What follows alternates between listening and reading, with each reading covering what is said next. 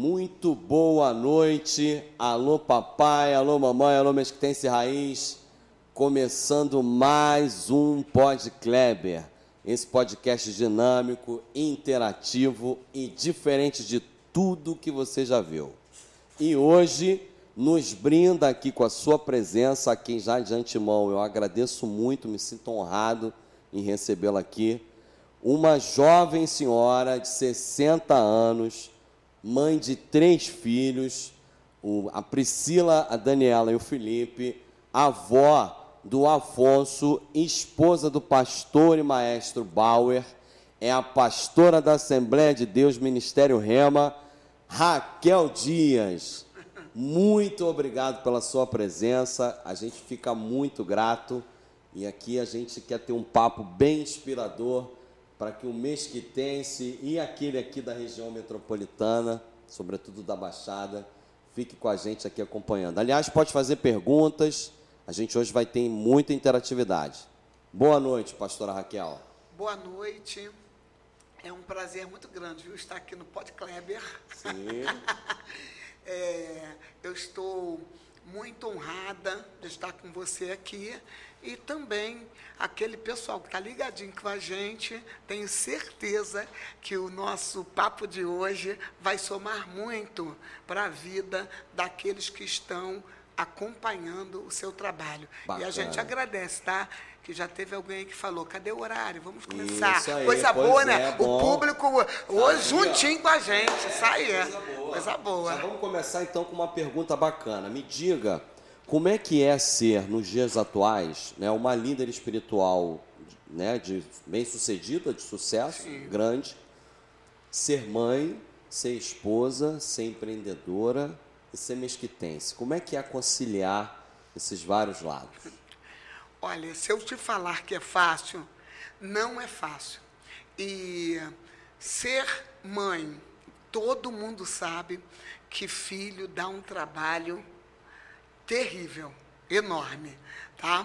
Apesar dessas meninas serem maravilhosas, o menino também, mas você não pode é, deixar a desejar com seus filhos. Então eu tinha que me virar nos 30 eu tinha que cuidar das filhas, eu, ajudei, eu ajudava minhas filhas nas tarefas de casa, de escola, sempre. Eu levava em curso de inglês, eu levava em natação. E claro que o Bauer sempre foi um pai muito presente e também me ajudava. Agora, o mais difícil é você conciliar, mais difícil ainda, conciliar o marido com a igreja. Porque uma vez, uma vez o marido falou: O que está acontecendo?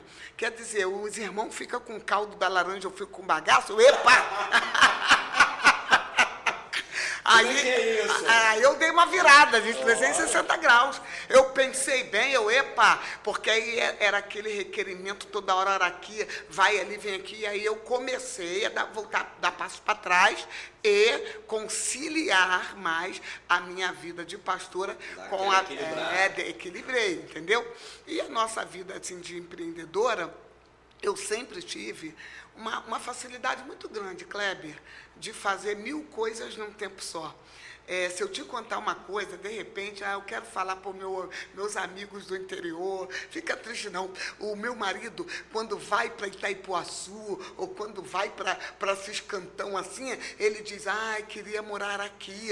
Se eu ficar numa cidade parada três, quatro dias, parece que eu estou morrendo. É. Eu gosto dessa agitação. Acelerada. Não gosto. Quando eu vou aos Estados Unidos pregar, fazer palestra, o pessoal fala: ah, como é que está o Rio de Janeiro? Eu digo: o Rio de Janeiro continua lindo. Tiro para cá, tiro para lá, bandeira do Brasil para cá, Jorge Miranda sendo eleito, reeleito. Ai, que coisa boa essa dinâmica. Kleber, adoro, Muito amo. parado não dá. Né? Não dá, rapaz. É, é para mim, para o meu temperamento. Quanto se você falar para mim, ô pastora Raquel, eu preciso que tu faças esse favor para mim. Eu falo, Kleber, bota aqui na minha agenda, eu faço mil coisas e, e daqui a pouco te digo, já fiz esse favor para você. Porque eu tenho uma disponibilidade é, incrível física, mental, para fazer tudo. Não, então, a gente vê, não, é, ninguém dá 60 anos. é, eu adoro fazer muita coisa. Adoro caminhar. Eu me lembro, posso falar do meu prefeito Jorge Miranda? Claro. Aliás, ele, ele mandou um beijo aí. Olha, É, olha na- na- quando o, o meu prefeito Jorge pela primeira vez foi candidato à prefeitura, ele, ele foi fazer o seu, um dos seus primeiros comícios do lado de cá, na Vila Emil. Aí me falaram, eu simplesmente coloquei um tênis, cheguei lá. Ele olhou para mim e disse para mim assim, o é, que, que você veio fazer aqui? Ué, eu vim caminhar contigo hoje, não é, não é aí a sua, o seu discurso, nós vamos andar na, na Vila Emil? Aí ele olhou para mim e disse, pode dar uma palavrinha de cinco minutos? Eu só sou agora, meu amigo, me chama. Eu saía da igreja correndo, ia para os comícios porque eu gosto. Então, eu sou uma pessoa felicíssima porque eu tenho uma atividade muito boa, eu tenho uma, uma eu tenho uma condição física muito boa, Kleber, uma saúde muito boa. Foi assim? Sempre. Desde sempre. Desde sempre. Desde sempre. É, eu até falo para o Barro, né? A gente combina em tanta coisa, mas nessa ideia de moradia, porque ele gosta de coisa calma, por ele seria um sítio. Ah, só de eu pensar, eu já estou correndo. É casada há quanto tempo? 36 anos. Olha que benção. É, que é muito bacana, porque o Bauer também soma muito, cara. Assim, se o Bauer não é um homem invejoso, Kleber, vou te falar um negócio. É. A pior coisa é quando um homem casa com uma mulher e ele quer disputar com uma mulher. Então, o que, que o Bauer entendeu desde cedo? Raquel, eu sou a tua sombra você caminha e eu vou fazendo sombra para você. Isso aí. Porque se eu não tivesse o suporte dele, sinceramente, não daria, até por, por toda uma atividade que eu tenho. Então, eu sempre tive um grande amigo, um grande companheiro, são 36 anos e você vai ser convidado, porque eu estou prometendo que nos 40 anos de casamento, eu vou pegar Hollywood uma ali festança. na Lagoa Civita, vou fazer uma festança você está convidado e tua esposa. Você obrigado. e tua esposa, Cléber. Muito obrigado, legal. É importante falar isso, porque. Legal, né? É, hoje os tempos estão tão acelerados, né? É verdade. Que às vezes é difícil conciliar. Então é importante a sua fala aí para quem. Ai, eu, por exemplo, sou um aceleradíssimo também. E é bom, não é? Não? Trabalho demais, é, faço é muita coisa ao mesmo tempo também. E se a gente então, não fizer, equilibrar. a gente morre. É, acaba ficando. Borocochô, é. é. Muito. Então me diga como é que é a sua assim, a sua relação com Mesquita. Olha, mudou ao longo do tempo? Desde quando? Olha, desde quando a senhora se relaciona com Mesquita? Olha, eu me relaciono com Mesquita até politicamente na mesma casa em Mesquita eu morei 25 anos.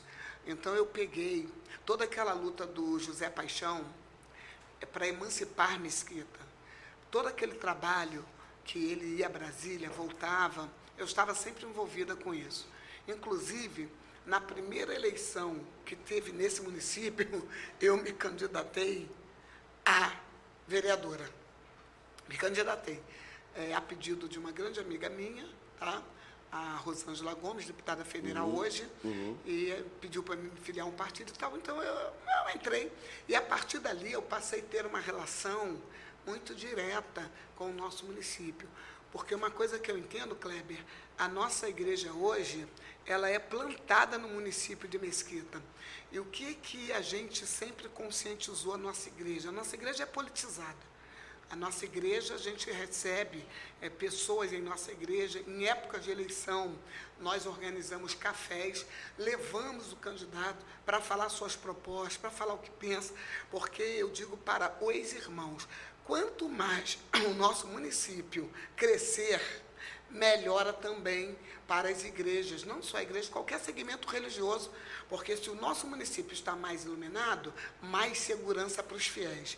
Se o nosso município tem uma urbanização bem bacana, mais segurança para ir e vir. Então, eu sempre tive essa posição da luta de um melhoramento para o nosso município. E nesse momento, eu agradeço a Deus, porque nesses últimos anos, tá, que o nosso prefeito Jorge Miranda tem assumido como gestor desse município, quem viu Mesquita e quem vê. Contra fatos há argumento, então eu não preciso nem ficar aqui me estendendo, porque para mim, que sou mesquitense, eu sei que a educação melhorou, a saúde melhorou, o nosso aspecto urbano de cidade melhorou. Hoje a gente tem até uma, certa vaidade pequenininha para falar assim, sou mesquitense.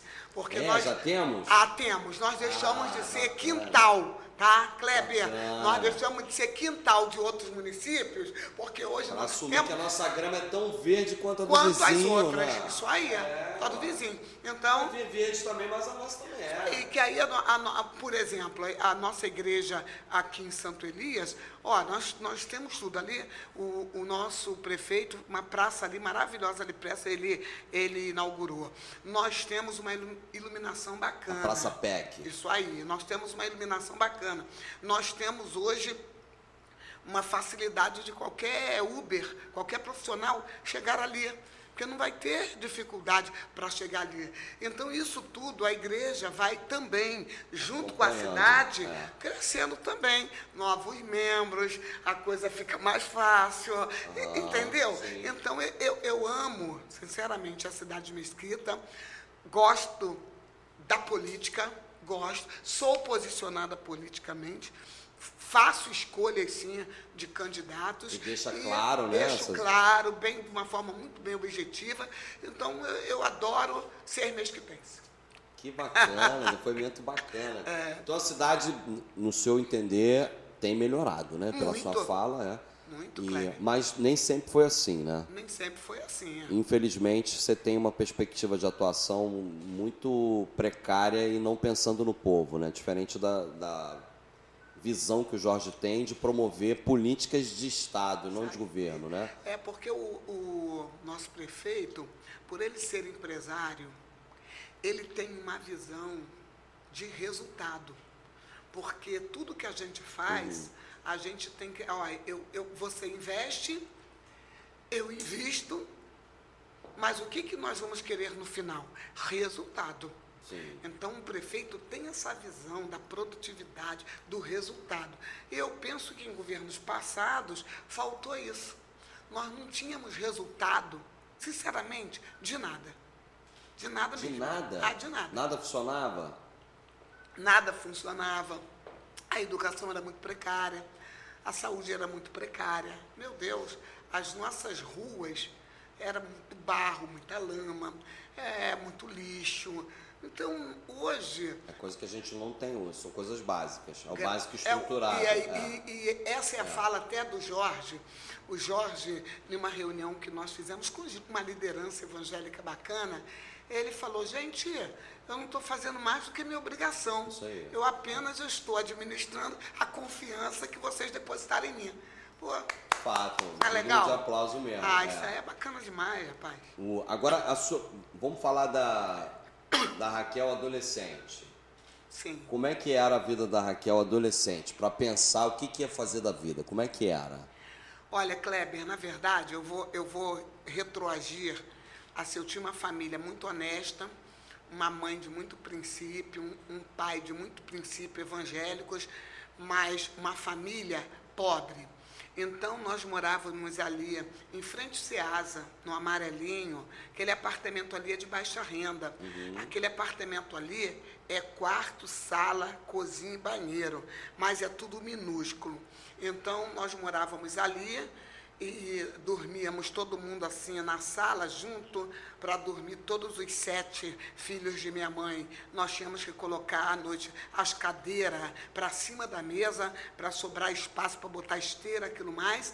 Mas o meu pai e minha mãe tinha princípio da seguinte forma: meu pai ele já discordava de que nós, por sermos negros, e atualmente está dizendo que a gente tem que falar preto, então vou dizer assim, ou por sermos preto ou negro, tá? É, que nós iríamos ficar de uma maneira à margem da sociedade é por, por sermos pobres e pretos. A única coisa que ele dizia, se vocês gostarem de trabalho e de escola, o mundo está ao alcance de vocês. Então, nós sempre trabalhamos a ideia de trabalhar e de estudar. Então, eu com seis anos, eu já vendia amendoim torradinho em porta de barraca. Um tempo, outros tempos, tá? É, eu não sofria nenhum tipo de agressão, nenhum tipo de abuso. Aqueles senhores que chegavam de tarde do, do trabalho e antes de jantar passavam nas barracas para beber pitu e, e, e, comia e comia amendoim torradinho, então eu já tinha já uns clientes certos. Já tinha uma venda certa. Uma vendinha certa. Ali, cartesiana, né? todo é, dia. Então, eu, a ponto de eu, de eu, saber o nome de todo mundo. E, e, e vinha crescendo no trabalho, a minha família também. E a gente sempre trabalhando, Kleber, e estudando. Então, quando eu cheguei na nossa, na minha adolescência, é, a vida do meu pai deu uma melhorada boa, significativa. Saímos de escolas públicas e fomos para as particulares. Então, eu fiz é, bacharel em teologia, eu sou bacharel em direito, fiz pós-graduação em, do, em, docência, fiz uma pós em filosofia. Então, nós, é, meu, meu irmão, pastor Elias, ele é professor de história, formado em história. A minha irmã Fabiana, ela é advogada, pós-graduada no trabalho no direito do consumidor, o meu outro irmão empresário. Então a nossa família, demais, graças isso. a Deus, cresceu. E na adolescência era a mesma ideia: trabalho e estudo, trabalho e estudo. Alguém viciado em drogas, algum ladrão que vincula a pobreza com violência, Justamente. que não tem nada a ver. Nenhuma. Graças a, a Deus. A gente tem um monte de classe média e rico aí envolvido na vida do crime. É verdade. E a gente né, se depara com uma história de vida dessa linda. É verdade. né, de superação, é fácil não é, mas fácil não é. gostando, gostei do seu é, pai, gostando de trabalho e de e estudo, de escola, o né? mundo está tá aberto, aberto para vocês. É. E aí nós é, continuamos a estudar, trabalhar e todo mundo foi se formando e a nossa família, meu pai, é, nos ensinou uma coisa que eu hoje discordo, mas naquele tempo eu não discordava. Que meu pai nos ensinou o seguinte: parente é vocês que são irmãos. E ele dizia assim: a mulher não é parente, vocês vão casar com não é parente. O marido de vocês não é parente, parentes são vocês que são do mesmo sangue. Então a nossa família, a gente aprendeu a nos ajudar. Um vínculo muito forte. Muito forte. Então, nossa família, se você tiver que comprar aquele terreno e está faltando para você X, é só ligar para a gente que a gente levanta aquele X. A gente ajuda um ao outro a crescer. Os nossos sobrinhos, os nossos filhos, todos estudam, é, formados em odontologia. Eu estou com duas filhas agora terminando medicina, mas elas, mas elas já são formadas em odontologia. A Priscila tem quatro pós, a Daniela tem uma. E, e então, meu sobrinho é, são advogados, são dentistas. Então, na nossa família veio do amarelinho um, um lugar hoje cercado pela favela do Acari, Ninho das Cobras, ali em frente ao Ceasa, e a nossa família ali hoje... Guadalupe, né? É, ali no Irajá. Irajá. Irajá. Aí, o que, que é? Então, nossa família hoje é uma família bem sucedida, nenhum irmão, nenhum irmão meu paga aluguel, nós temos boas casas, Deus tem nos dado algum conforto, mas graças a Deus ao trabalho e ao estudo. E quero dizer que a minha mãe, semi-analfabeta, ela só sabia escrever o nome dela. A vida dela muito difícil e ela falava uma coisa para nós. Eu tenho uma mente renovada. Não é o fato de eu não ter podido estudar que quero dar a vocês essa herança. A herança que quero dar a vocês é escola e trabalho. E hoje eu vou dizer que meu pai e minha mãe estavam certíssimos, entendeu? Porque ficar se escondendo atrás da pobreza, atrás da miséria, para fazer besteira, para ficar escorado nas costas das pessoas. Não. Então, se você estuda e se você trabalha, Kleber, o mundo está aos seus pés. Que bacana. Isso não, mas é, a, a, a, gente precisa desmistificar um pouco essa história. É verdade. Né? É claro que o, partindo de um lugar muito, muito simples, às vezes, é mais difícil. Sim. Mas articulando, conseguindo conhecer pessoas, criando rede. Isso aí. Vai facilitando o caminhar. Olha, a, a, a filosofia tem um, um pensamento assim. que você é um pássaro. E quem tem que tomar o impulso do voo é você. Se você ficar agora aqui, ó, eu nasci pobre, nasci preto, nasci na favela ou na comunidade, nada vai acontecer para mim. Então a filosofia diz que, infelizmente, você será sim produto fato, do meio. Nada vai acontecer. Você será produto do meio. Mas se você entender que você é um pássaro e que você pode dar impulso no teu voo, aí as coisas acontecem não só para você, mas para qualquer um, entendeu? A gente fica olhando assim, eu vou falar até de uma de uma de uma história de vida, né?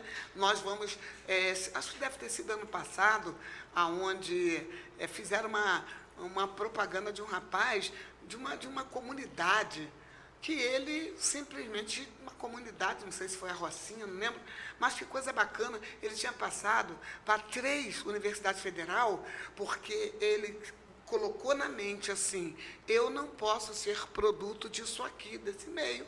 Eu não vou fumar, eu não vou praticar o crime, eu não vou roubar, não vou furtar, eu vou estudar. E, e as pessoas ficaram tão empolgadas com a atitude dele que as próprias pessoas da comunidade davam aquela força para ele. E a resposta foi que ele passou em três universidades federais, boníssimas, que ele podia escolher. Então eu, eu penso que histórias igual a Bia podem se repetir. A gente não pode deixar, né, o Kleber, é, que a sociedade que é voltada realmente a um capitalismo, não pensa que eu estou falando aleatória, não, ah, que é tudo fácil, não, é o que você falou, não é fácil. Você vai ter que empurrar a porta, meter o pé na porta, você vai ter que entrar, porque se deixar, sinceramente, por essa classe dominante, eles não querem que você saia da cozinha mas você é que tem que entender que você é livre, que você pode circular aonde você quiser. Pode Eu, até ficar na cozinha, caso queira. Quiser. Mas você pode ficar em qualquer lugar que você quiser. Você quiser, você pode sair da cozinha. Olha, ah. eu tinha um grande amigo, um amigo médico, mas eu, eu entendia que ele era um grande amigo. Frequentava a minha casa, a gente conversava muito, e etc. E aí chegou um dia, uma conversa normal, é, ele viu uma foto, ele viu uma foto assim na estante da minha filha em um determinado colégio, uma escola, claro, particular, porque aí Deus já nos abençoou. E aí ele falou assim, ué, a sua filha estuda nessa escola? Eu falei, estuda. E ele disse assim, ué, mas vocês estão tendo condição de pagar? Como é que ela, essa sua filha vai para a escola? Porque eu morava num bairro até então de Belfor Roxo e a minha filha é, é, estudava em Nova Iguaçu, numa escola particular, num colégio bom. E aí eu disse assim para ele, meu marido é militar da aeronáutica e eu também tenho meu trabalho e a minha filha pode estudar hoje no colégio que eu quiser. Tem algum problema nisso? Então ele disse: Ah, não. Aí depois eu fui saber que a filha dele também estudava nessa escola. E aí eu percebi que ele não era tão amigo. Você entendeu? Ele era um amigo, mas ele queria o quê? Ou seja, ele viu uma diferença, é, minha filha estudar, eu médico e minha filha estudar na mesma escola que o filho deles, e a partir daquele dia, não vou negar não, eu dei um gelo nele, botei na geladeira. Sinceramente, merece, né? merece. porque eu não gostei. Oh, Você entendeu? Um... Vende, vende, eu não sei, eu acho oh, que tinha que, poxa, que bacana, merecido, essa escola é boa. É. Não, mas não. Ué, mas vocês têm dinheiro, como é que ela vai? Eu falei, ué, o, o, o, o, o carro da escola vem buscar em casa e tal. Entendeu? Então, aí eu entendo que uma, uma classe dominante quer ver você sempre lá no pé do morro, mas só que você tem perna você tem trabalho, você tem mente, você tem visão, você pode subir para o topo. É você pode aí. subir. É Qualquer um pode, é só querer, Cléber. É isso aí. É só isso querer. Aí. É isso, também acho. Temos uma primeira participação aqui. Vinícius, obrigado pela tua participação aqui, pelo, pela sua pergunta e pela sua audiência. Bom, pastora Raquel, como é que a senhora percebe a participação feminina no protagonismo da sociedade? Seja na política, na empresa, na gestão, na religião. Como é que a senhora vê essa Vinícius, boa noite, obrigada pela tua participação. Amigo, hoje eu estou vendo, graças a Deus, que nós mulheres, a cada dia que passa, como você colocou bem, em todos os segmentos, seja ele político, seja ele religioso, seja, seja ele dentro da profissão liberal, nós estamos vendo um alcance a cada dia muito maior para a mulher, uma abertura muito maior do que em qualquer tempo. Nós estamos vivendo uma revolução, nós estamos tendo governos é, maravilhosos com determinadas mulheres. Nós estamos tendo profissionais né, que estão empresariando de uma forma brilhante, que hoje dão entrevista, é, assim, um patamar bem elevado de conhecimento, de visão, de logística, de estratégia, inclusive até as igrejas evangélicas, que teve um crescimento muito grande é, em todos os estados brasileiros, até mesmo aqueles mais fechados, que é norte e nordeste, nós estamos vendo hoje a mulher ocupando seu espaço cada vez mais, e eu, na minha visão, eu penso que quanto mais lugar a mulher poder chegar, pode acreditar que qualquer sociedade, qualquer nação vai ganhar. Que mulher sabe o que, que faz, né, Kleber? É. mulher faz muito melhor que o homem, que ela usa salto, né? É verdade. Faz tudo de salto alto. e não cai de e salto. Não cai, né? Não desce, não, não cai. Né? Sensacional. Então, outra, outra questão importante, que eu acho que é, a gente pode entrar numa discussão mais juntando cultura e religião. Como é que a senhora vê o papel é, da cultura no processo de evangelização, por exemplo? Kleber, eu sou, biblicamente falando, o nosso Deus é um Deus que nos incentiva a cultura, a conhecimento. Tanto é que quando você vai ler o Novo Testamento, para você ser um bom intérprete, você tem que se pegar nas culturas dos povos passados, seja, seja o povo fenício, grego, romano. Então, hoje eu entendo que o próprio evangélico, ele se abriu mais culturalmente.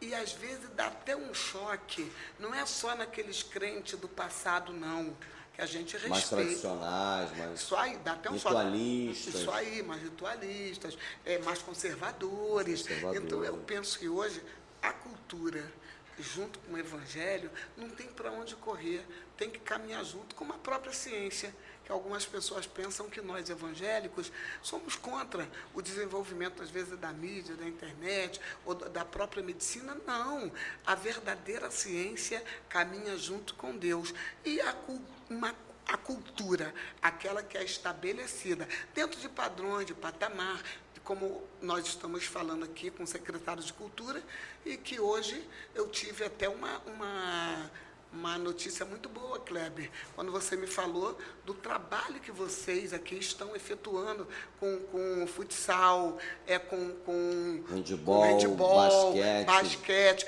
E aí você vê que muitos evangélicos hoje estão inseridos nesses programas, Sim. não é? Nós temos Sim. hoje, nós temos hoje é, jogadores, nós temos hoje pintores, nós temos hoje tanta gente. Então, eu, eu penso que evangelho e, e cultura tem que andar caminhar de mão dada, caminhar né? juntos. Como ferramenta de evangelização também. Né? Como ferramenta de evangelização. Porque hoje, por exemplo, eu vou até. A gente fez um trabalho é, na nossa igreja há alguns anos, com a ajuda até de algumas pessoas, onde nós fizemos uma, um, um trabalho voltado, sinceramente, a projetos musicais, conhecendo quem são os poetas do nosso país. Bacana demais. Trazendo um trabalho de instrumento. Eu já tive a oportunidade de ouvir um concerto da orquestra da sua igreja com o maestro novinho, um menino, um menino talentosíssimo. Mateus. Coisa linda. Eles se apresentaram na Praça PEC pra gente no e encerramento aí, do ano passado. E aí eu vou te dar uma notícia. Esse menino é gêmeo, idêntico.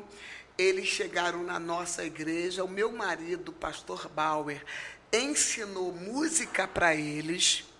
E eles hoje, esse que é o maestro nosso, ele já está nas Forças Armadas, Olha ele é da bacana. Marinha, e o irmão dele está ingressando no Exército. Por intermédio, que inclusive foi aquele presente que eu te falei, Aham. que o meu amigo, aí, eu, aí foi o amigo, Ah, então que amigo meu Jorge amigo Miranda. É. Jorge Miranda abraçou o nosso projeto cultural. Mano, sensacional. Sensacional, né? É um, é um tipo de é um tipo de intervenção que chega a ser cirúrgica. Em um desdobramento, você vai colher. É igual árvore, né? Você vai plantar a semente ali. Uma semente vai gerar uma quantidade. Uma floresta. É infinita aí, praticamente, de, de E- frutos. E, hoje ele é professor de outras crianças, né? inclusive nós temos aula de música na igreja toda quarta-feira. Não é franqueada apenas, a apenas evangélico, porque esse não é a nossa proposta, tá? É aberta a quem quiser, É para quem quem quiser ir lá aprender música, pode ir toda quarta-feira. Nós temos hoje um grupo infantil de criancinha que está sendo treinado só na flauta. Se você vê a apresentação deles, é uma coisa linda. Tudo começou com aquela primeira turma que o Matheus, que hoje é maestro, foi um dos primeiros alunos da primeira turma isso. da aula de música na igreja. bacana. E nós acabamos de, de- estamos, é, nós temos o terceiro andar do templo, Kleber. O dia que se você for lá, vou te mostrar. Nós fizemos uma sala polivalente. É, me parece que vai dar assim para 80, 80, 100 Uma sala grande. pessoas. Uma sala grande, aonde eu vou fazer um pequeno palquinho, vou colocar um telão, aonde nós vamos fazer ali o, o, o Cine Rema. Que bacana. O Cine Rema. Então, em sexta-feira, uma forma de evangelizar, Aham. tá? uma forma de evangelizar vai ser trazer alguém que de, de, qualquer segmento religioso ou que não tem nenhum para vir assistir um filme com a gente. Vai ter pipoca, vai ter Guaraná, tudo pela gente. E nós vamos passar filmes não evangélicos diretamente, mas filmes seculares Que tem uma mensagem, que tem uma né? mensagem para depois que acabar um bate-papo de 45, 50 minutos. Qual foi a mensagem desse filme? O que, que vocês entenderam? Bacana. E dali utilizar esse meio para atrair pessoas ao Evangelho, a Cristo. Não, bacana, vai Legal, usar a né? cultura como ferramenta aí, de é. evangelização. Isso que aí, legal. bacana. É importante essa visão porque desmistifica um pouco, né? Sim, é. Traz para mais próximo Isso aí. A utilização desse tipo de ferramenta que é um universo gigantesco, né, de aí, possibilidades. Justamente, porque tem muita, muita criança, muito jovem. Ô Kleber, eu vou te falar um negócio. Às vezes o pai, a mãe não percebe é, o mal que cria em um filho de pregar para o filho a desesperança, de pregar para o filho a impossibilidade. É, é, é, a minha mãe realmente tinha uma mente renovada. Ela dizia, não é porque eu não tive estudo que eu não quero que vocês tenham, eu quero dar essa herança para vocês, escola, colégio. E ela era uma super mãe, ela cozinhava, ela lavava, ela, ela tinha aquela preocupação, já fez o dever de casa? Vem fazer o dever de casa. O outro que sabia ler, o mais velho, tinha que conferir. Mãe, eles fizeram o dever de casa, os menores. Aí ela dizia, então agora vocês podem brincar um pouquinho. Ha- Havia um prazer materno, então ela também nunca nos desestimulou de ficar falando que assim, vocês são burros, ou vocês são feios. Não, vocês são lindos, vocês são inteligentes. Quando ela ia orar, ela usava uma tática. Ela orava, meu Deus, eu te agradeço que o Senhor só me deu filho bonito e inteligente. Ai, então a gente ficava tudo bobinho. Então a a gente queria. A gente olhava no espelho, é, a gente olhava assim, ah, a gente é bonito e a gente é inteligente. Trabalhou a autoestima desde Justamente. cedo, né? Então a gente chegava no colégio, a gente queria realmente fazer dever, acertar tudo, falar. Fazer dar- valer aquela fazer fala ali, valer. palavra, é. E às vezes a criança é, é, fica à mercê, não é só da sociedade, dentro de casa, de um pai raivoso, de uma mãe raivosa. Então é preciso resgatar esperança, um amor mais vivo dentro do lar, porque se você que é pai, você que é mãe, se você não amar os teus, quem vai amar? Então é preciso pôr criança para a rua com a autoestima equilibrada. Sabe, podendo andar de, de cabeça erguida. É, a gente lá na igreja, eu recebo algumas pessoas, Kleber, no nosso gabinete pastoral, eu não sei porquê, mas os jovens e adolescentes vão muito comigo. É. É, é, uma coisa incrível. E eles vão conversar. Então, alguns chegam, querem falar comigo de, de cabeça baixa, eu não, eu não aceito. Eu digo, se solta. Vamos beber uma água comigo? Quer água com gás? Você quer um suco, quer um refrigerante? Ah, vai, vai, vai me deixar triste? Aceita. Porque uns têm dificuldade até de aceitar um biscoito, ou um pão de queijo, ou alguma coisa. Aí eu não olha para os meus olhos. Uhum. Fala comigo, olhando, ah, que isso, olha que olho bonito, dá um sorriso para mim. E vou trabalhando. Quando eles começam a conversar, eles já estão se sentindo melhores. Então eu digo assim, hum, sou feliz demais com o Senhor Jesus, que me deu uma ovelha linda igual você. Você é lindo, vem cá, você é linda, vem aqui para trabalhar. Porque a gente escuta muito que são massacrados, uhum. massacrados demais. Então é preciso o pai e a mãe falar assim, ó, vocês são capazes sim. É importante. É muito é importante. Importantíssimo. É muito importante. A criança já entrar na escola, já entrar em um curso, sabendo que é capaz, mas ele vem com aquela ideia de casa, do lar. Então aí ali fora tudo vai somar. Acaba, acaba agregando, né? Agregando, porque não, não é, sinceramente, não é, não é trabalho do educador do professor, você me falou de que você tem uma formação maravilhosa, sociólogo. Então você sabe, não é função do educador, sinceramente, dar autoestima a ninguém.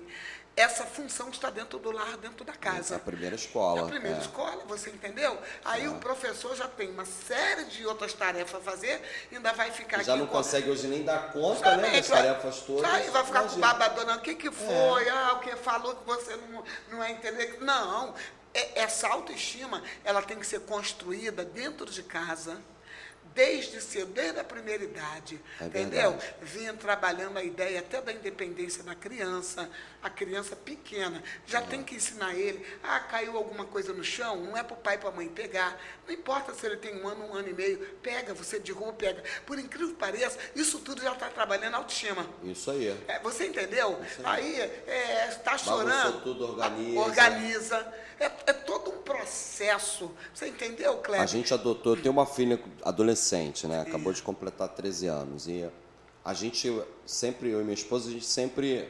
A gente podia discordar um monte de coisa, mas na educação, mesmo que a gente, dependendo da situação, se a gente não concordasse, a gente não falava na frente dela Sim. que não estava concordando. Beleza. A gente, ó, pô, você podia ter feito diferente e tal. Mas uma coisa que a gente deixava claro para ela sempre: você pode brincar com todos os brinquedos, desde que você guarde aquele que você está brincando para pegar o segundo. E você vai trabalhando a organização, a responsabilidade. A disciplina. Isso aí. Entendeu? Então a gente foi, e hoje a, a gente criou um monstro, porque chega a ser metódica. Os lápis, mas ela tinha também uma questão dela, o lápis de cor era tudo organizadinho na grade.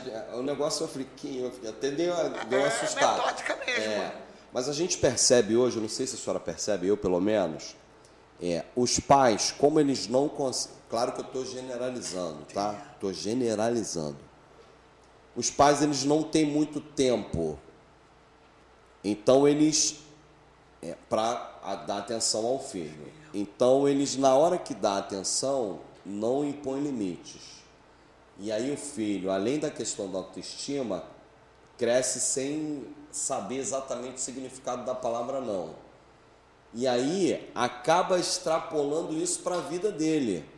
Fica emocionalmente fragilizado, fica indeciso, não consegue ter responsabilidade com nada e aí vai sendo assim, Zeca Pagodinho, deixa a vida me levar. É a impressão, é a impressão que eu tenho. Não, concordo.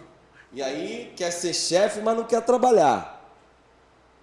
Concordo. Então, eu acho que a responsabilidade não é nem dele, é do pai e da mãe que não fizeram um trabalho de dizer você pode isso, você pode, você não pode, caminha dessa maneira. Isso aí. Kleber, eu, eu tenho um livro que eu estou terminando de escrever. Já escrevi alguns livros direcionados à família. E esse livro é, um, é um pouco polêmico, porque o título é Filhos Reféns dos Pais. Entendeu? E basicamente. Eu nem sabia. Você nem sabia. Então fale um pouco da sua visão sobre é, isso aí. É. Então, é, é, o que você colocou, eu concordo em gênero, número e grau. Porque nós precisamos compreender que hoje o tempo realmente está remido para todo mundo.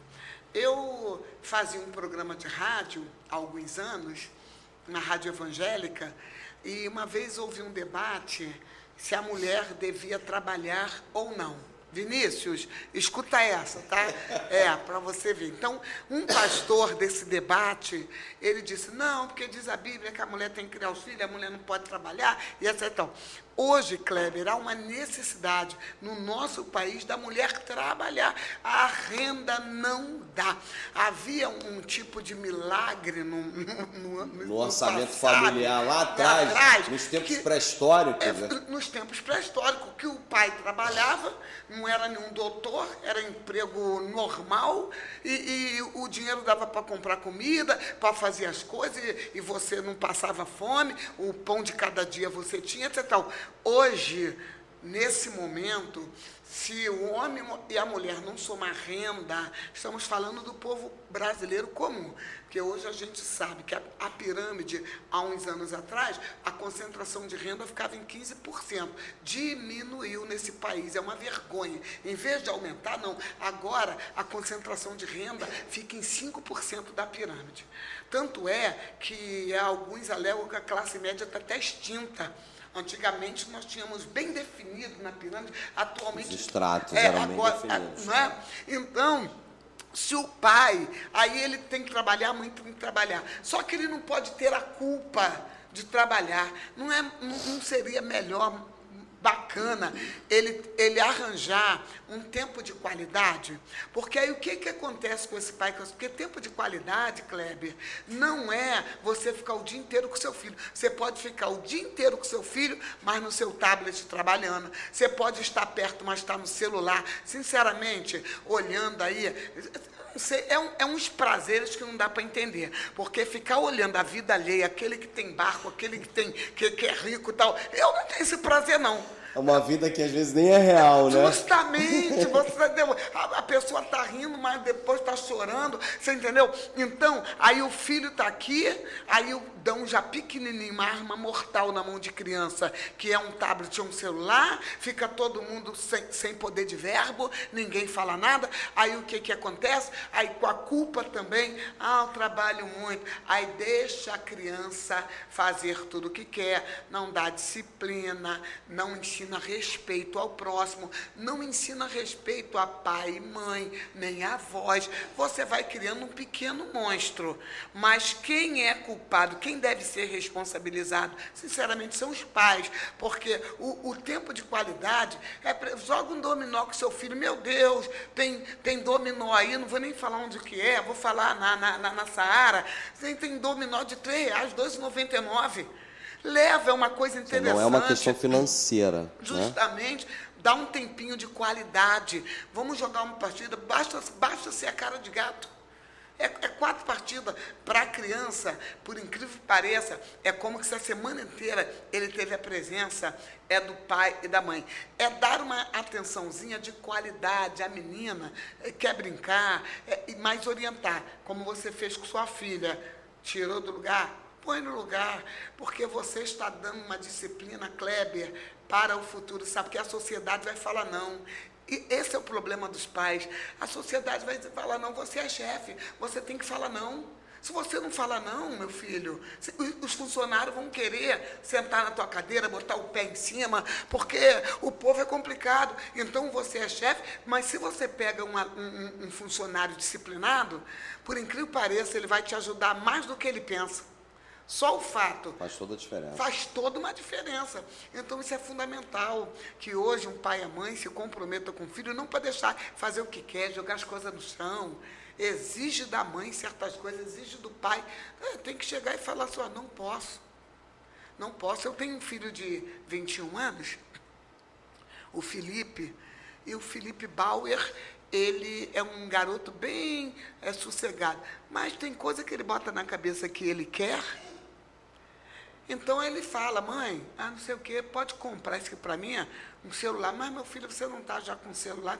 Ah, não, mas agora já tem outro melhor. Eu simplesmente digo para ele, você trabalha você simplesmente, meu filho, junta dinheiro, vai e compra. Porque enquanto você era menor, me cabia tá? Te sustentar. Mas depois que você completou 18, a lei diz que eu estou livre de você. Então, a junta, e aí ele é disciplinado, ele é junto. Porque eu, não, eu não posso fazer um negócio, é, mãe, mas a senhora não, a senhora não, meu filho, eu trabalho. Agora, outras coisas que eu entendo que eu posso ajudar, eu, eu fui fiz uma viagem agora para o Beto Carreiro, as filhas, a família toda, cada um pagou a sua, tadinho, ele ganha pouco. Aí eu simplesmente falei, mamãe vai te levar levei ele, paguei tudo para ele e tal. Então foi um aspecto também até cultural, ir para o sul, ver aquele parque, ouvir a história do Beto Carreiro, que lá, nossa, você, caramba, ele era, era um rapaz, não pensa que ele nasceu rico, não. É um projeto, camarada, era um ide, idealizador. Amei. Então ele gostou muito, ele foi Agora eu não vou, sinceramente. Né? não, é, tentando coisa supérflua, tô fora, me erra. Deixa eu lhe contar nessa linha uma história do Conta. pastor Luciano Subirá, falando do, do filho, quando ah. o filho foi estudar nos Estados Unidos, lá no. fazer a graduação dele lá. E ele tinha um combinado de fazer uma, uma mesada no valor X. Sim. E aí ele falou para o filho, olha, você tem 30 dias para gastar esse recurso, no 31º dia eu mando ah, o valor do Alô. segundo mês, né? Disse que no primeiro mês, ok, ficou legal. No segundo mês, eu não sei direito os detalhes, mas Sim. a moral da história é a seguinte: logo no início do processo, no segundo ou no terceiro mês, quando chegou ali dois dias para vencer, para ele mandar de novo a, a mesada, acabou o dinheiro. Aí ele liga para o pai e fala, pai, acabou o dinheiro aqui, o senhor pode mandar antecipar? Eu falei, não. Isso aí. Ué, pai, mas o senhor pode mandar. Não, não é uma questão de falta de recurso. Isso aí. É uma questão de combinado. Se você não cumprir com a sua parte no acordo, você faça jejum e oração, são dois dias, vai ficar mais próximo de Deus. Aproveita e pensa direitinho nas suas escolhas, porque daqui a pouco você vai ser pai de família e você vai entender o que eu estou te falando. Dito e feito, o, o, Israel, né? lembrei o nome dele, o Israel, é, dessa experiência, tirou várias lições que hoje é quem é. Né? é claro que ele é o filho do Subirá, mas hoje já tem o nome, é a personalidade, já tem Beleza. personalidade própria. Mas se o Subirá é, tivesse. Afrocha. Certamente teria sido diferente a história. Isso aí.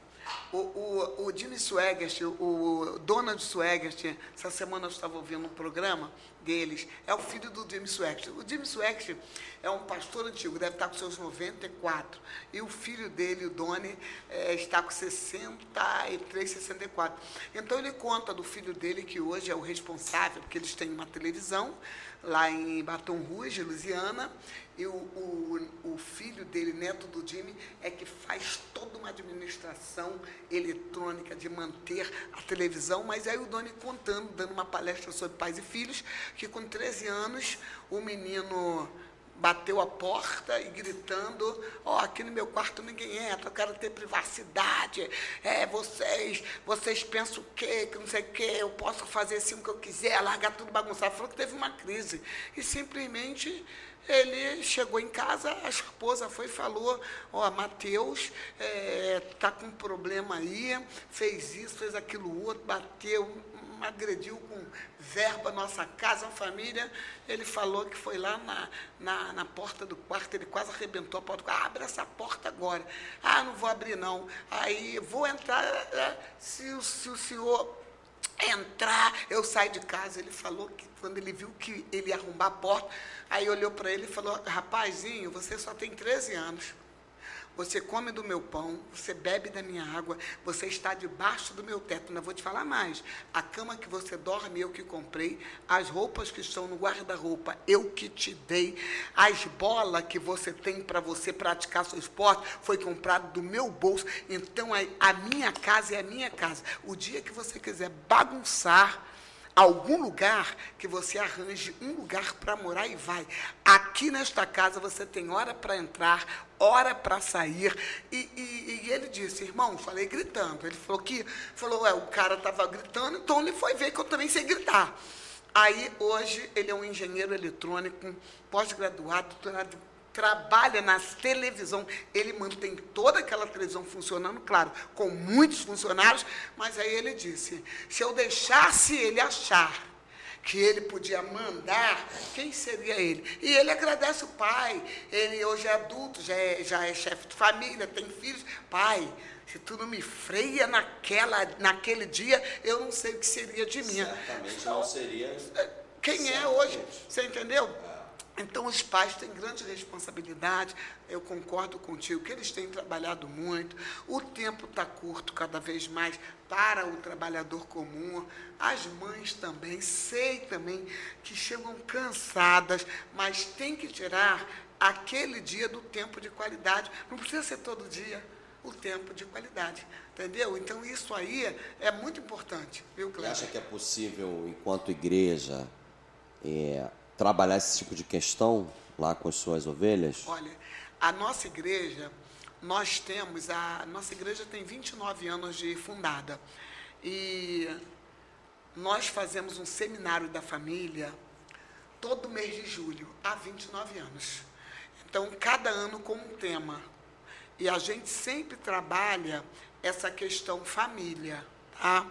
É um seminário para ter uma ideia, a pastora Ana Lúcia Teixeira, ela faz esse seminário comigo há 29 anos. Ela, ela, ela, tem tudo, muita gente. A gente, esse ano, a gente teve, meu Deus do céu, um público de mais de 1.600 pessoas para esse seminário. Gente que não tinha como entrar na igreja. Foi um, é, é um. E a gente não faz anúncio, a gente não faz nada. Eu só falo na igreja. Porque é um seminário que trabalha o casal e trabalha essa relação com família. E a gente, biblicamente falando, a Bíblia chama a atenção de pai e mãe para cuidar dos filhos. Livro de Provérbios, Kleber, se você ler o livro de Provérbios no que diz respeito pai, mãe, filhos, você vai pensar que Salomão está aqui, é um sociólogo ou um filósofo escrevendo hoje, de tão real que é. Então a gente trabalha muito essa questão com você que entra na igreja. Eu falo, gente, não precisa ter dinheiro para ir com a sua família, com seu filho em Copacabana. Não. Você, você não tem carro? Meu Deus, vai, pega o trem, desce lá na central, pega um ônibus, vai para Copacabana, precisa gastar dinheiro naqueles quiosques que não, que lá as coisas é caras. Meu Deus, leva um coolerzinho com algum suco refrigerante, um, um, né? um, um sanduíchezinho, é só para andar ali na orla. Vai ali, passa um dia ali, leva uma peteca, brinca. Se você entendeu, vai ser inesquecível para o seu filho. Eu me lembro que eu eu tenho uma casinha de praia em Piratininga e precisei de um pedreiro. Então eu levo profissionais daqui para lá, porque lá é quase o dobro do preço. E um garoto que auxiliava do pedreiro estava no meu carro, aquele menino já tinha 21 anos. E ele, quando passou na ponte Rio-Niterói, ele sentiu uma alegria tão grande que é uma coisa que, que me emociona até hoje, e ao mesmo tempo eu fico, meu Deus, por que não pegar um ônibus e, e, um carro, eu não sei como, e atravessar a ponte Rio-Niterói com seu filho, eu não sei. Ele chegou para mim e falou para mim, pastora, pastora, mas é assim, numa, numa excitação, pastora, é, eu posso abrir o vidro do carro, porque o ar estava ligado? Ai, eu, eu nunca passei aqui, ele tinha 21 anos anos. Eu, claro, desliguei o ar, abri os quadrinhos e ele olhando e falando com o pedreiro: é lindo demais, meu Deus, essa ponte é linda demais. Ai, não dá para a gente parar, não, né, pastora? Senão um carro pode levar a gente com tudo. É um menino, leva a gente com tudo. A gente cai lá dentro, eu não sei nadar, você sabe nadar. Fiquei tudo mais. É uma coisa que, meu Deus, por que, que num feriado? Um dia, vamos lá passar para a ponte de Niterói. A gente vai lá em Niterói e volta. Impactante. Meu Deus, então ele tinha 21 anos. E é uma coisa que a gente está vendo que um pai e uma mãe é, tem que suprir emocionalmente, Kleber. Tem, tem que suprir, suprir emocionalmente, espiritualmente, para o filho não ficar esses adolescentes problemáticos querendo se cortar, querendo se matar. Briga com o namorado, acho que acabou o mundo, né? Acabou o mundo. E, e vou te dizer, é, deve ter o quê? Dois meses que aquela médica se jogou do apartamento aqui em Nova Iguaçu. A minha filha, que faz medicina, ficou muito triste, porque as pessoas disseram que ela era uma boa profissional, é recém-formada, mas que era uma moça muito inteligente. Se jogou do apartamento porque o affair terminou. Aí eu pergunto, que estrutura emocional esse pai e essa mãe deu para essa moça? Nenhuma. Tinham dinheiro? Tinham. Tá? Mas o que? É só dar o presente, dar a xícara, vai para o curso e tal. Isso não faz a emoção amadurecer. Então é lamentável, houve um luto na, na, na, na universidade ali, é, é, porque ela era uma boa gente, uma boa pessoa, uma menina nova, gente, um ano de formada, me parece, e inteligente, mas o Afé falou que não queria mais, se jogou. Ah, mas ela era médica. É, mas cadê a emoção dela que não deram dentro de casa? Cadê Imatura a... emocionalmente. Imatura emocionalmente. Então, independe. Aí a gente que veio, sinceramente, para a gente que veio, Kleber, sinceramente, naquela batida, ó, seis horas da manhã todo mundo tem que levantar. Você entendeu?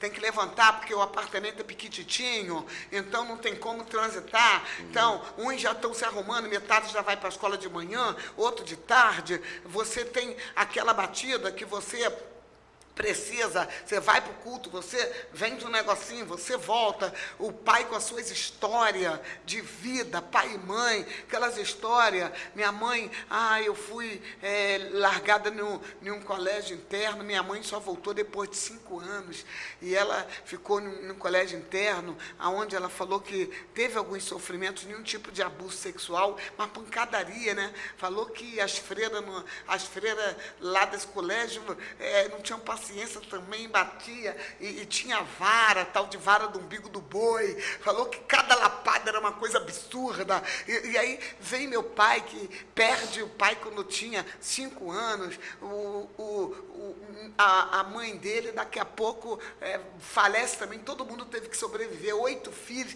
aquelas histórias de vida que todo mundo tinha que trabalhar, doze anos ele já estava já capinando, roçando roça para ganhar um dinheirinho, então ele veio, por isso que ele veio com aquela ideia, aí a gente parece que é tudo assim forte, se te ama é lucro, se não te ama é lucro também, se alguém diz que você é legal é lucro, se falar que você não é legal é lucro também, você é bonito, é lucro, é lucro, é, é lucro, lucro, porque você sabe de onde você veio. É a dificuldade que forja. Que né? forja. A índole, princípio, caráter. Você entendeu? Uma emoção. É, o, o Cláudio Duarte ah. tem outra fala legal sobre isso. Ele fala que o, os pais de hoje foram criados para serem reis. Né? Eles construíram um castelo.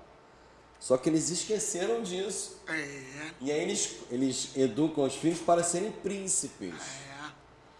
E o príncipe ali não construiu nada, usufrui de tudo, mas não tem responsabilidade Nenhuma, com nada com ninguém. nada, verdade.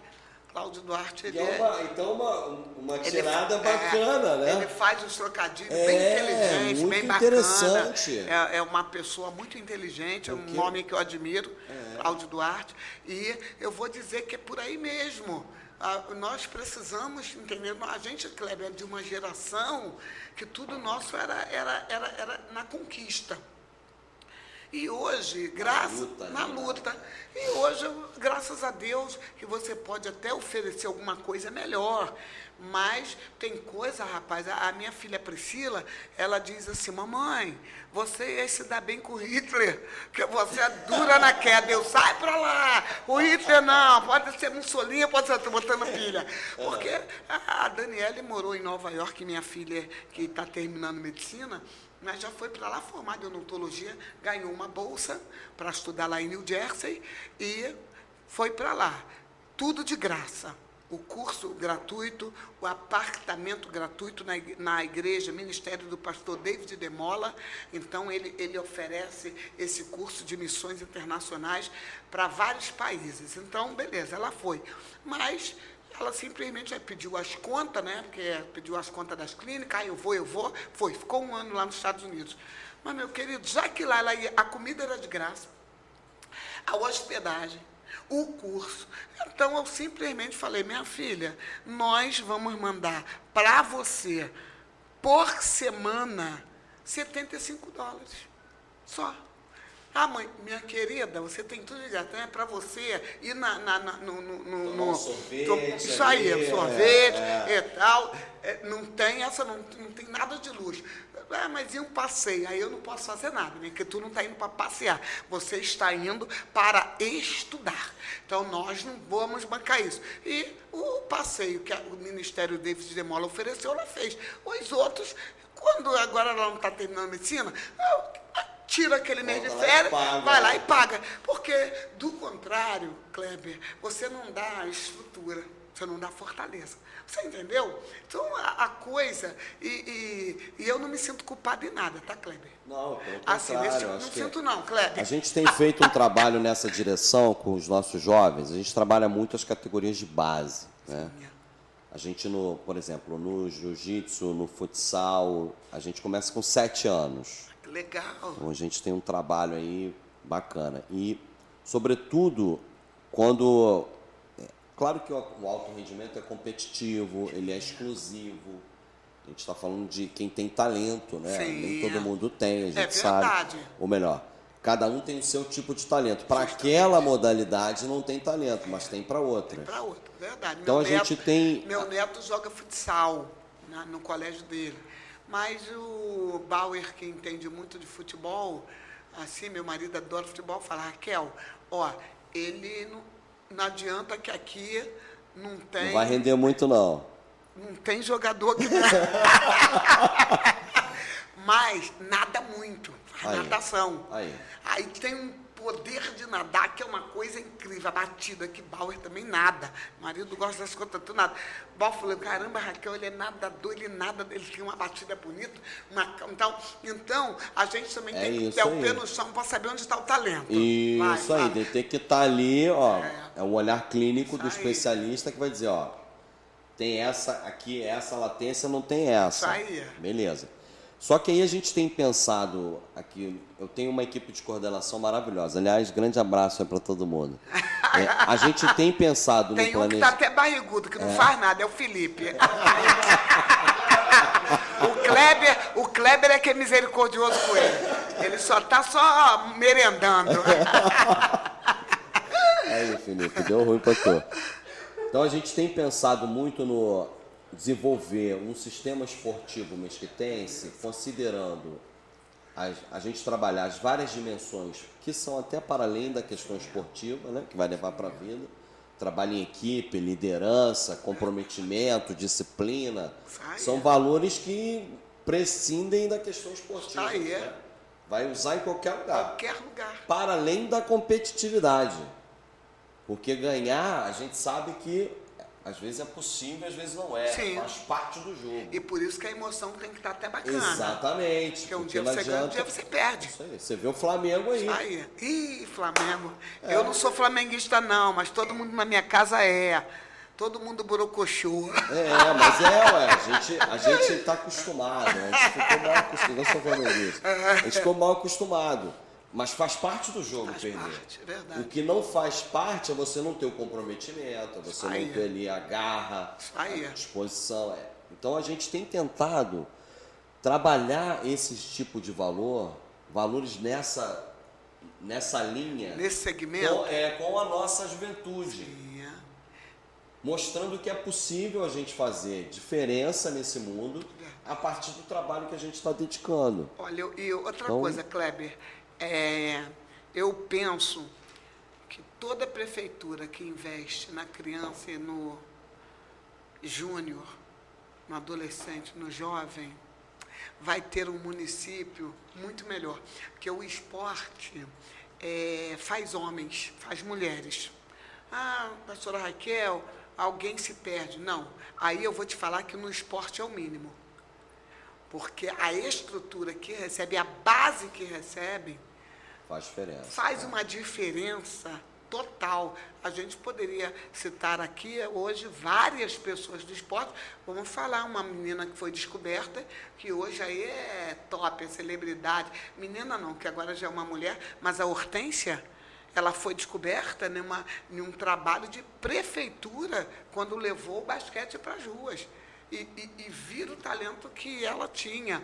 E olha no que que ela se transformou. Comentarista hoje, né? É de, uma de jogadora de nível mundial, jogadora é. de, de, de nível mundial. Então eu penso que a prefeitura lá, não, não, não, não lembro agora qual era a cidade dela, se era a capital mesmo, São Paulo, ou se algo mais, o prefeito daquela época, pelo projeto com o secretário de Cultura, não sei, deve sentar assim, já coroando, e falar, poxa, essa menina aí, Bacana, foi no né? meu governo que ela foi descoberta. É, dá um orgulho Dá um mesmo, orgulho, imagino, né? é. Principalmente Pô. que ela se formou, a Marta e outras. Vários, é. Vários, vários. A Marta, essa menina jogadora, história de vida dela é que ela nasceu lá num cantão, lá do norte ou do nordeste, muito humilde. Meu Deus, ela fechou um contrato aí há uns 5, 6 anos, de um milhão. É. Você entendeu? Não, em Mesquita a gente tem vários é casos de, boa, de gente, nomes né? que o esporte achou o cara. Ah. Que é o esporte que acha, né? O Isso esporte aí, achou o achou, cara. isso aí.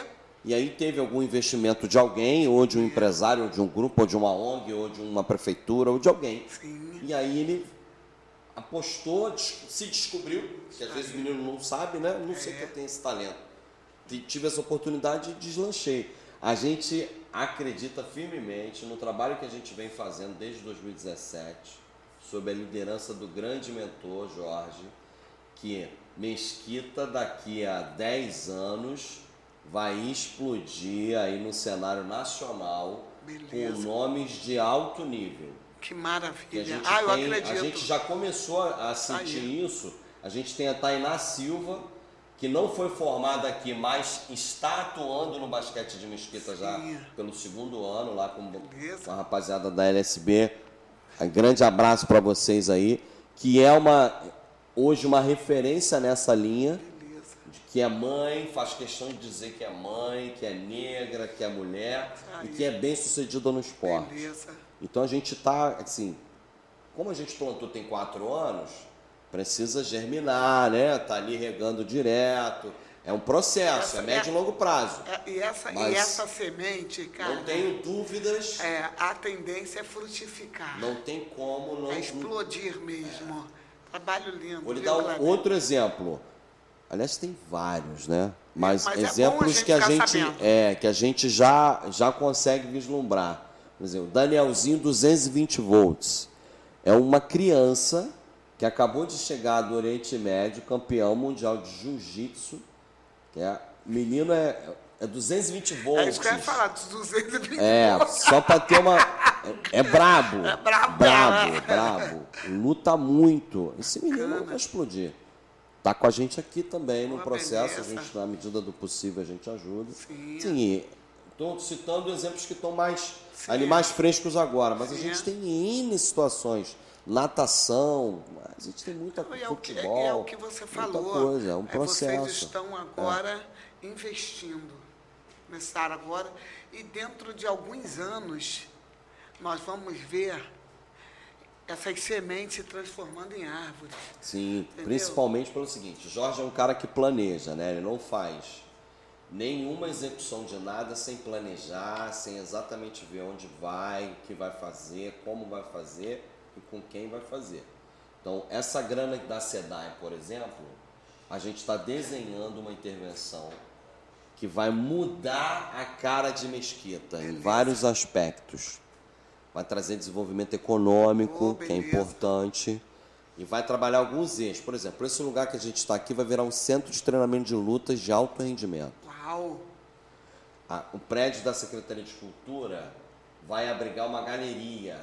Você vai ter uma universidade instalada dentro da cidade. Ô, Você vai ter um beleza. centro comercial pujante no centro da cidade. É coisa do- da, da É, mente de Jorge É. mesmo. Você vai ter Jorge uma- a construção de um parque Projeta. urbano lá em Rocha Sobrinho. Você vai ter uma segunda lona de circo lá em Rocha Sobrinho. Beleza. Então você tem uma série de intervenções que estão sendo desenhadas de maneira constru- construtiva, E coletivamente. tudo de pé no chão. E ali pé no chão. Jorge- Sabendo exatamente onde vai, como vai, com quem vai. O, o Jorge, é- o Jorge ele, ele- é igual formiguinha, né? Ele vem. A gente fala assim, às vezes a gente não entende o movimento É, dele. Ele vai, juntando as partes. Quando a gente vê, a pouco- ele realiza. Porque quem viu aquele. Lá, lá do, lá do outro lado mesmo, lá da nossa igreja, ali próximo ali a São No Rio, ali? No Rio? É. Nossa, aquilo ali eu, levei um susto, porque eu não tenho hábito de andar lá. E fui levar uma irmã em casa. Eu, eu fiquei impactada com aquele campo do Cruzeiro ali. Meu Deus, Na aquilo- praça ali. Quem viu e quem vê aquilo, que aquilo era um matagal. Quem se deu bem foi o Daniel, o apóstolo Daniel, que é, é em frente à igreja dele. Coitado, ali em frente à igreja dele, Jesus é- era aquele apagão, mosquito. Agora. Valorizou a ah, casa de todo ah, lá, mundo, É, valorizou- é, até a igreja, porque Tá, se o município cresce, ó, até os templos ou qualquer outro segmento que tiver por ali ganha. Pô, um trabalho lindo. Ficou lindo. Poxa, ali, ficou lindo, gente. Então é isso, a tendência é. Por isso que a gente está falando que daqui a 10 anos, a tendência é, é valorizar os imóveis. É. Então o Jorge lá atrás falou: quem, quem quiser comprar terreno em Mesquita é a hora. É agora. Porque depois vai ser mais É caro. verdade. Então, É verdade. é, então já se tiver condição, já, já se arruma. Deixa aí, porque É, vai, porque daqui a pouco vai comer render, é. Isso aí, que beleza. Bom, pastora Raquel, eu acho que já. Assim a gente vai ficar a noite toda, né? Eu adoro Vai conversar. embora, é. Acho que já, já fico- assim, fico muito lisonjeado com a sua presença. Muito obrigado. Da nossa parte aqui, um enorme prazer. A gente está à disposição na Secretaria Praça PEC, também é sua. Obrigada. Saiba disso. A Ah. gente tem lá a sua representação acontecendo lá no conselho né, da estação. Então a gente fica muito feliz com a sua presença na cidade. A cidade ganha também com todo o trabalho que a senhora desenvolve ali. Gente não tem dúvida disso. Eu passo de vez em quando ali, eu, eu falo, tá tendo evento na igreja, É. porque fica lotado ali. Os irmãos organizam lá o espaço da rua. Acho muito legal essa, essa preocupação ali. Muito interessante. Então, que Mesquita possa ter líderes também, como a senhora. A senhora espelha e influencia muita gente aí. Muito obrigado, Eu viu? que agradeço, obrigada. E, gente, o secretário de Cultura é, é um gato, viu, gente? Bonito, hein? Ó, a, espo- a- a- a- esposa escolheu bem, hein? Eu costumo dizer que ela tem bom gosto. Ah, tem mesmo. tem bom gosto. Kleber, que Deus te abençoe. Muito obrigada pelo espaço. Que Deus te abençoe de uma maneira assim abundante e que todo o seu projeto venha se concretizar que você esteja sempre de mão dada com esse amigo querido Ah, que é o. Jorge Miranda. Isso não tenha dúvida. Que Deus abençoe você sempre. Amém. Obrigada. Obrigado. Obrigado a você que nos acompanha, nos ouve, nos assiste. Fique ligado aí nas próximas edições. Um grande abraço e uma boa noite. Amém. Boa noite.